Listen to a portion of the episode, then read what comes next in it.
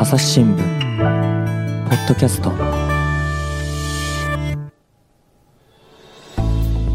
朝日新聞の神田大輔です、えー今回はですね山口総局の記者寺島恵美香さんと回線つないでおります。寺島さんよろしくお願いします。よろしくお願いします。はい。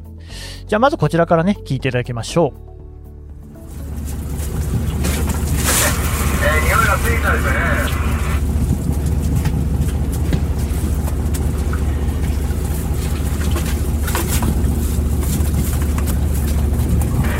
それあの、テント聞いたらいじゃないですか。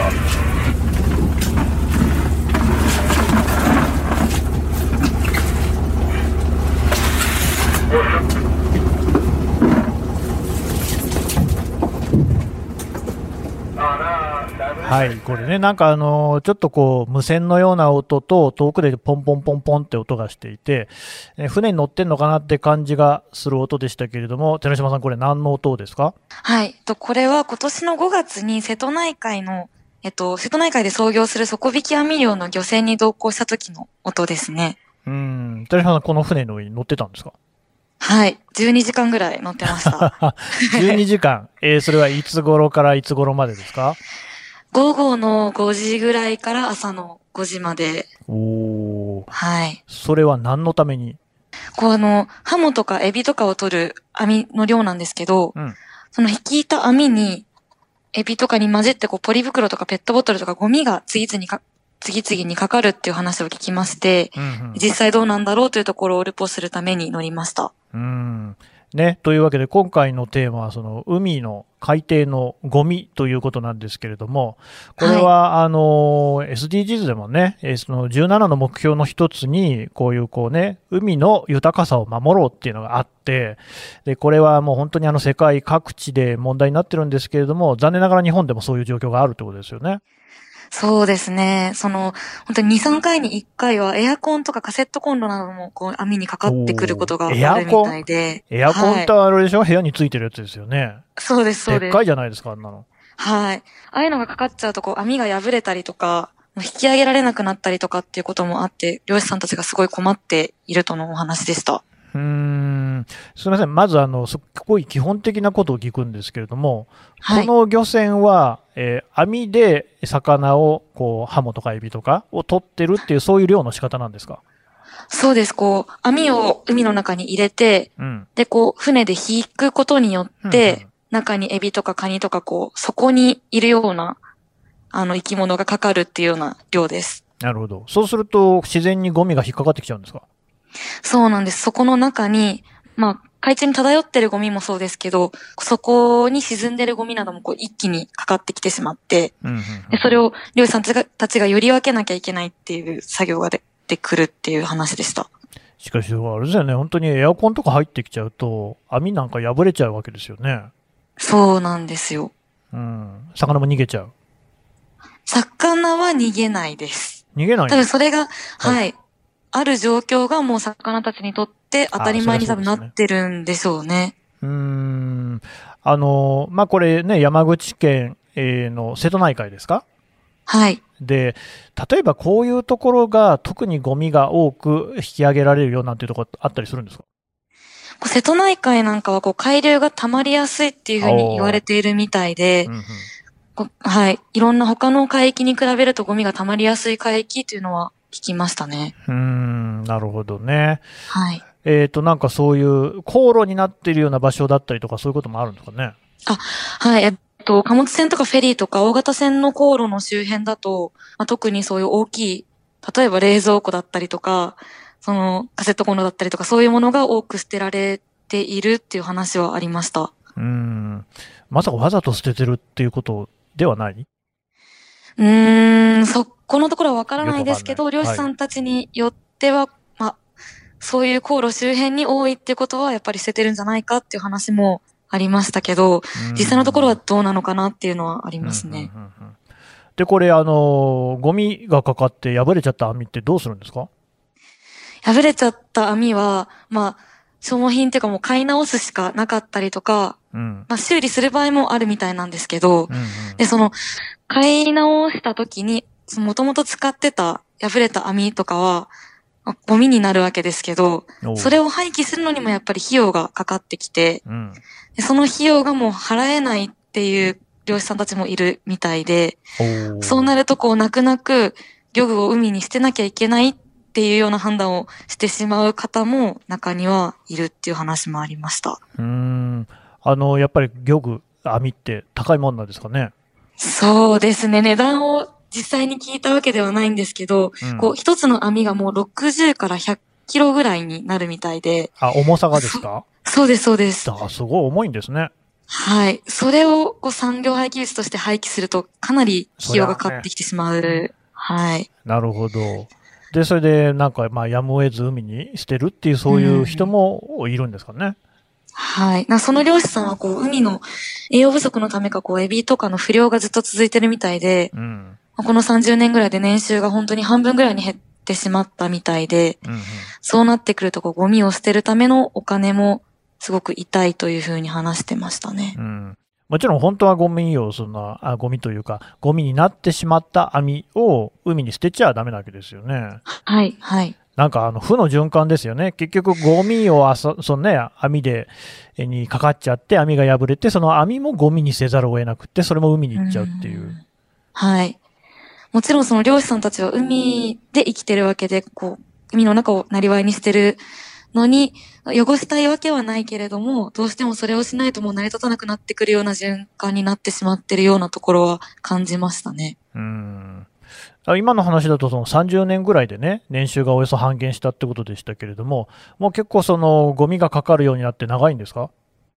いや、その、私が同乗した漁師さんは、うん。漁始めて40、37年ぐらいになるみたいなんですけど、うんうん海のゴミが増えたというふうに感じるようになったのは10年ぐらい前だとおっしゃってました。あ、結構まだ最近ですね。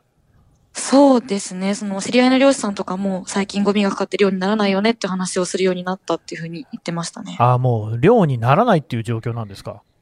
もう魚よりゴミの方が多い時もあるっていうふうに言ってました。へえ、まあそれはちょっとかなり深刻だなっていう。んただ難しいですよね。だってね、ゴミって、例えばですよ、あの、家庭のゴミなんていうのは、それもね、やっぱりこう、本来捨てるべきでないものを捨ててる。例えば粗大ゴミとして自治体に届けなきゃいけないものをシール貼ったりしますけれども、はいはいはをこうね、えー無断で出したりすると、それは引き取られないし、まあ警告なんかが出るし、それからね、集合住宅なんかでもね、これは一体誰がやったんですかってなことになるんだけれども、海の底にあるゴミっていうことになると、一体どこから出たゴミなのかっていうのがちょっと定かじゃないですよね。い。本当にそうなんですよね。こう、陸地の川から流れてくるものがまあほとんどだと言われているのでそうなってくると、はいうん。も、もともとの根源がどこにあったかっていうのはもう分かりようがないものですからね。そうか、川から流れてくるんですか？割と、はい。ほとんどはそういうものっていうふうに聞いてます。そうすると、その海の底にあるゴミって誰か取ったりしてるんですか？いや、もうあの、処理の責任者が法的に定められていないのでう、ん。もう漁業者が網にかかったゴミをもうボランティアというか任意で持ち帰るか、まあそのまままた海に戻すかっていう形になってしまっていますね。うーんじゃあもうその、まあ、網にかかった場合にしても、その漁業をやっている方の判断次第ってことですか？はい。そうなんです。その、持ち帰る場合も、まあ、家庭ゴミとしてはもう出せないので、うん。各自治体の指示に従って、また別で出さなきゃいけなくて、でそれをまた産業廃棄物として出さなきゃいけないので、もうお金を払わなきゃいけないんですよ。ああ、家庭ゴミにはならないんですね。はい。うーん。そうすると、やっぱりいろいろこう、手続きがややこしかったりするんですか？例えば、その、海に沈んでいたペットボトルとかだと、うん家庭ゴミの場合はこう、リサイクルに出すことになると思うんですけど、はいはい。ヘドロなどのゴミがもうついてしまっているので、あはい、焼却処分にするしかなくて、まあ、自治体の指定のゴミ袋とはまた別の袋にまとめて、うんうん。産業廃棄物の業者さんに持ち込むんですけど、うん。もう業者に持ち込む場合、もうお金がかかってきてしまうので、善意で持ち帰った漁師さんたちがお金を払って処分しなきゃいけないっていう状況になっていて、うーんなるほどね。なんだか、ねはい嫌な話ですよね。その正直者が損をするみたいな。はい。なので、やっぱりこう、だったらもう一回海に戻した方がいいんじゃないか、うん得なんじゃないかっていう思考になるのもまあ理解できるなっていうところですよね。確かにね、その海にあるっていうことになると、単純にペットボトルって言ってもね、家庭から出るものは一応ね、こう、ラベルとか剥がして、こう洗っはいなんか洗って出すっていうのは、まあ、綺麗な状態で出すけれども、そらヘドロとかいろいろ汚れついてるでしょうね。はい、そうなんですよ。貝とかがもうついてしまったりとか、もう洗っても、落ちるレベルではないので、うーん。もう燃やすしかないという状況になりますよね。うーん。なるほど。なかなかね、そのゴミのこう被害、海でのゴミの被害、深刻なようですけれども、寺島さん、あなた、実際に潜ってみたんですか？はい。どういう状況になってるのかなっていうのをやっぱりこう船の上から見ていて全く下の、海の下は見えないので、うん実際に潜ってみようということで、うんうん。先日、海底清掃というのに参加して、どういう状況なのかっていうのを見てきました。えっと、海底清掃っていうことをやってるんですか？そうなんです。山口県の釣り団体協議会というところが、うん。2011年から続けている活動がありまして、うんうん。ダイバーたちがこうネットを持って海に潜って海底のゴミを集めてくるっていう清掃活動があるんです。あの、釣り団体協議会っていうからには、その、釣りをやっている人たちってことですか？漁業者ってことですか？う。そう、そうですね。あの、ん個人で、趣味で釣りをやってる方たち、へえ。漁業者の団体というかもうあの趣味の団体というような感じだと思うんですけど、なかなかすごい偉いですね。はい、なんかもともとは、その、やっぱり釣り人が海を汚してるみたいな見方もあったというふうに伺っていて、うんうん。まあ釣りのゴミが出るっていうので、だったら出した分のゴミは自分たちできれいにしようみたいなところから始まったというふうに聞きました。そうするとあれですか、普段は釣りを楽しんでらっしゃる方がダイバーになって海に潜ってゴミを集めてるんですか？釣りを楽しんでいらっしゃる方は、基本的にこう陸地にいて。ダイバーが集めたゴミをうん。ロープで陸地に引き上げるというような感じですね。あーそうやって分業してるんですね。はい。なるほど。ダイバーはダイバーでまた別にボランティアでやってるんですかね？そうです。あの、趣味でダイビングをやってらっしゃる方とか、インストラクターの方とかが集まって、うんボランティアで活動してるという形ですね。うん。うん。で、どこ潜ったんですか？私は、えっと、瀬戸内海の大津島というところ。の漁港に潜りました。うーん。で、実際に中、海の中どんな感じでしたか？潜ってみてびっくりしたのが本当にヘドロがすごくてもう自分が今どこにいるのかもわからない。じゃ、あの、足がついてようやくそこにいるってことがわかるぐらいに海中が見えなくて、うん。で、ダイバーのそのインストラクターの方と一緒に潜って案内していただいたんですけど、もう1メートル離れただけでもその人の姿が見えないぐらい、ええ1メートルで？はい、全く見えなくて、で、顔を海底に近づけないとゴミも見えないみたいな状況でした。そう、ゴミを探しているわけなんだけど、そのゴミを探すこと自体、相当海底に顔を近づけない。1メートル先ぐらいじゃないと見えないわけですよね。そうなんですよ。はあ、ちなみにゴミどんなのありました？えー、燃料缶とか、うん。まあ、タイヤとか、まあ、瓶缶もありましたし、おー。見たことがない商品名が書かれた古いものだと思うんですけど、洗剤のラベルとか、はいはい。レトルトカレーの袋とかもありました。見たことがない商品名。日本語ですか？日本語です。ああ、あれですかね。まあ、寺島さんって今いくつなんでしたっけ？今24ですね。なるほど。じゃあちょっともう少しこう前に、まあ、私なんかがね、し聞いたら知ってるのかもしれないですけれども、わあの、寺島さんは見たことがないようなもの。はい。なるほど。タイヤっていうのはあれですか？あの、車のタイヤですかね？車のタイヤもありましたし、ああのクレーン車とかに使われるすごく大きなタイヤ はい、はいみた。いなものもあって、で、ああいうのをこう回収しても引き取ってくれる業者がないらしく、はい。もう見逃すしかないねっていう話でもそのまま、だってあれでしょ？クレーン車についてるタイヤって本当に大きいから、あんなの回収がそもそもできないんじゃないですか？その今回私が参加した時はもう手で引き上げたんですけど、いつもは、クレーン車みたいなのが来て、もう機械で引き上げる場合もあるみたいです。ああ、なるほどね。はい。そうですか。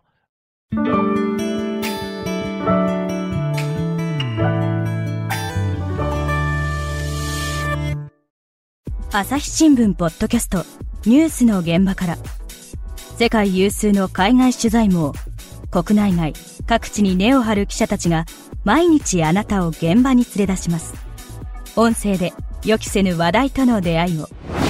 朝日新聞ポッドキャストニュースの現場から。で、その寺島さんもゴミを集めたわけですか？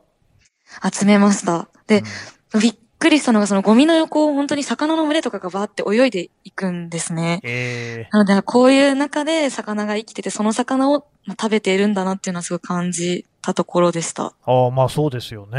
うんうん。え、ちなみにゴミってどれぐらいの量集まったんですか？と、私含めて7人で潜って1時間ぐらい集めて440キロ。?440 キロ。はい。おおこれ、体積としてもかなりのもんになったんじゃないですか？そうですね。トラック1杯分ぐらいにはなりましたね。えーなるほどね。っていうようなことをでももう2011年からずっと続けてるんですね。はい。で、ずっと参加されてるダイバーの方に聞くと、うん。ゴルフクラブとかボーリングの球とか、ボーリングの原球。付き、はい。原付きバイクとかを引き上げたこともあるみたいです。それはタイヤとかじゃなくて原付バイクそのものが引き上がったんですか？はい。あーなんだかね、こうちょっと、それをしかし続けてるっていうのも大変なことだなと思いますけれども、うん。寺島さんはちなみに、そのダイビングってのは普段はどういうところでやってるんですか？普段は、えっと、山口県だと、大三島っていう、こう、日本海側の海だったりとか、まあ、瀬戸内海も潜りますし、うんうん本当にレジャーダイビングとか、本当に綺麗な場所を潜って楽しんでます。綺麗なところもあるけれども、やっぱりそういうこう、ヘドロがいっぱいっていうような場所もあるってことなんですかね。そうですね。本当に近くの場所にすごく綺麗な海もあるんですけど、一方でその、はい、こういう場所もあるんだなっていうのを初めて知る世界でした。おーやっぱりそれあれなんですかね、地形によって海でもこうヘドロとかゴミとか溜まりやすい場所、航路だったり、そういう場所があるってことなんですか？やっぱりこう漁港だと、うん。もう入り組んでいて、あーはいはいはい。そこに流れが入らないので、多分ヘドロも溜まりやすいし、うん。まあゴミを捨てる人も多いというか、その自治体からすぐ近くの場所なので、はは。捨ててしまう人も多いんじゃないかっていうのを話はしてましたね。なるほど。まあ、ただそれも、なんだかわかんないですね。つまり、故意で捨てたのか、それともこう、うんうんなんとなく流れてきたのかっていうのもよくわかんないわけですよね。はい。それこそその災害とかがあると、特にゴミは増えますし、うんまあ、風で舞って入ってしまうものもありますし、うんまあでも、そうですね。そう考えると、こう、海の底に沈んでるゴミっていうのは、私が出してしまったゴミかもしれないし、本当に身近なものだなっていうのは感じますよね。そういう可能性もね、ゼロじゃないでしょうけれども、これはあれですよね、えっ、と、えー大津島でしたっけ？はい。の、はいに潜ったわけですよね。はい。で、当然ですけれども、山口県だけ見たって他にも漁港はいっぱいあるわけですよね。はい。そうすると、あれですってね、僕も記事で読んで知りましたけど、山口県ってかなりその海岸線が長くて、えー記事によると、約 1580km あり、全国6位。ということは、山口県だけで言っても、こういうその440キロのゴミなんていうのが、至るところに埋まってる可能性あるってことですよね。そうなんですよね。それでも約1時間で440キロなので、うんはい。もういくらでも、もう考えられないぐらい多分あるってことですよね。これ、ちょっと想像すると気分悪くなりますね。本当に、本当キリがないなと思うようなことですけど、でも拾わないともうこれは溜まっていく一方になってしまうので、うんそれでもこう、少しずつでも拾わなければっていうのはいろんなダイバーの方だったり、競技会の方がおっしゃってました。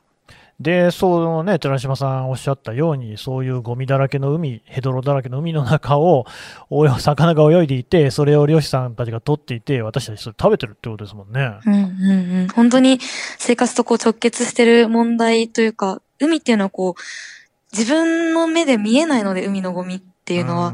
なのでこう自分の世界と遠いように感じがちですけど、うん、うんうん生活と密着してる部分なんだなっていうのは思いますね。うーんなんかそれでようやくと言いますか、こうね、私の中で像を結んだのは、釣りをやってる人っていうのは、そうやって自分が釣ってる魚っていうのがそういうね、ゴミと同じようなゴミの隣を泳いでるっていう、そういうこう状況っていうのは多分、釣りをしない人なんかよりも少しアンテナが高いのかもしれないですよね。いや、そうですね。それも釣りの方もそうですし、漁業者なんかも本当にゴミと一緒に魚が上がってくるわけですから。そうですよね。はい。同じ世界に、その、自分たちが食べているものと自分たちが捨てているものというか、誰かが捨てたものがあるっていうのは感じていらっしゃるんだと思います。あのこういうこう状況に対して自治体なんかの取り組みっていうのはないんですか？そうですね。山口県ではその、漁業者の方が個人的に、まあ、ボランティアというか善意で捨ててる状況なんですけど、うんうん。実際によってはその漁師の方が集めたゴミの処分費用を負担していたりとか、うん。まあ、コンテナ何か、なんかを用意して、漁師の方たちがゴミを集めて、それを自治体が処分してるみたいなところもありまして、うんうんまあ、こういった制度を整えていくことももちろん必要だと思いますけど、まあ、海ゴミの回収自体をこう漁業者に押し付けている状況が今あると思うので、うんそうではなくてこう一人一人の責任として清掃活動って広げていかなければいけないのかなとも思います。うーんねえ、いや、こういう話を聞くと、本当に、あの、ゴミの深刻な被害っていうのが、こう、すごく、えーね、実感されるような感じするんですけれども、どうなんでしう？ょう、こういう、この海のゴミに対して、もちろんね、一人一人の意識が大事っていうのは言うまでもないんですけれども、こういうふうにこうしていった方がいいみたいなことって何か他にあったりするんですか？そうですね。まあ、もちろんゴミを捨てないことはもう大事だと思うんですけど、その一つ一つの、例えばプラスチックの袋だったりとか、まあそういうゴミを出さない、自分でゴミを出さない生活を心がけるっていうことも大事なのかなと思います。うーん。寺島さんそうしてるんですか？そうですね。できてないところもあるけれども、うん やっぱり実際に自分で潜ってみると、これほどひどいのかっていうことがわかるので、うんうん今までよりも、こう、ゴミを出さない生活っていうのを心がけるようには、もちろんなりましたね。やっぱりあれですか、実際に自分で潜って見てみるとショックでしたか？かなりショックでした。その、まあ、故意に捨てられたものではないかもしれないけれども、絶対にそこに本来あるはずがないものがやっぱり海の中にあるっていうのは、うん、誰かがこれを、なんていうんですかね、使っていたんだなっていうことを感じますし、うんうんレトルトのゴミとかっていうのは、本当にいつからここにあるんだろうっていうのを思うので、そうですよね。だって寺島さんがこう名前見てもわかんないっていうような古いものもあるわけですもんね。はい。何十年と多分そこにうんあるものやっぱりショックでしたね。うん何かね、ちょっと本当にそういう清掃も含めて、でももう本当難しいですよね。今もその沖縄にね、軽石が流れ着いてるって大問題になってますけど、あれも処理も難しいみたいですし、なかなかその海っていうのが陸地に比べて、なおさらそのゴミを集める、拾うってことに関しても、コストもかかるし、難しさ大きいですね。うん。そうですね。です、こう、潜って清掃しなきゃいけないとなると、やっぱり誰でもできることではないと思うので、うんまあそういうところでこう、ダイバーの方たちも、まあ、自分たちがやるしかないっていう、まあやりがいも含めて、責任感みたいなものも感じてやってらっしゃるとお話ししてました。いや、立派ですよね。別にそのゴミを拾うためにダイバーになったダイビングのね、ライセンス取ったわけでもないでしょうけれども、はい。うん、でもやっぱり自分たちもそこは当然ね、あのま、関係なしとはしない、それはそうですね、あの自分たちでもこう海に潜っているわけですし、そこはつながってるわけですもんね。です、こう、まあ自分が大好きな海をやっぱり綺麗にしたいって思いは皆さはいはいん強いのかなと思いました。中でもそういうその漁業者の方だったり、釣り人だったり、ダイバーさんだったりっていう人たちの、まあ俗人的な、あの、個人的なですね、行為、ボランティア的な行動に頼っちゃってるっていうのも、どんなもんでしょうね。そうなんですよね。こういう活動が、やっぱりこう、行政主導で広がっていけばきっと一番いいんでしょうけど、うん。なかなか難しいところなのかなとは思いますよね。うーんまあね、行政がやるとなれば、そこには当然、その税金であったり、まあそれぞれのね、自治体の職員であったりっていうのが関わっていかなきゃいけない。まあ、でもやっぱりね、こうやってね、お魚さん、自分たちの食事にも直接つながってくるってことですからね。うん、うん。なんかこう、はい。協議会の方がお話ししてたのは、うんもちろん生活と密接につながってはいるけれども、その実態をまあ皆さんが知らない、一般の方が知らないからこそ、うんうん海が綺麗になっても、メリットとして実感を持つ人がやっぱりいない状況があるので、ね。広がりづらいですよね。うーんそうか、やっぱりそうなんですよね。我々って本当にこうね、まあ、愚かだ、浅はかだって言われちゃえばそれまでですけれども、自分の目の前にないものっていうのはね、どうしてもこう意識がこう乏しくなっちゃいますもんね。いやーはい。本当に、陸のゴミっていうのはやっぱり目につくけど、海のゴミっていうのは目につかないので、綺麗にしなきゃっていう意識もやっぱり高まりづらいですよね。うん。なるほど。いや、よくわかりました。寺島さんどうもありがとうございました。ありがとうございました。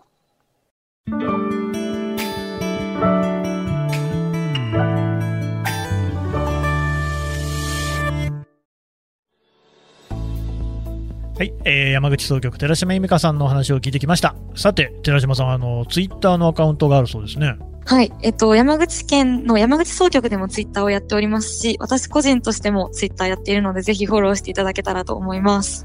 うんうん。のちなみに、どんなことを発信してるんですか？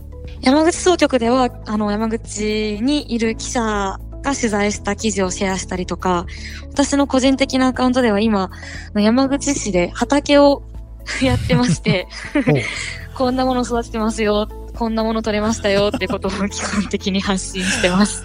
なるほど。まあ、ニュースとはあんまり関係のなさそうな話ではありますけれどもね。はい。うん、まあ、いろいろな記者がいるっていうことも、こういう機会に知ってもらえるとありがたいなというふうにね、思いますね。はい。お願いします。はい。えー、寺島さんどうもありがとうございました。ありがとうございました。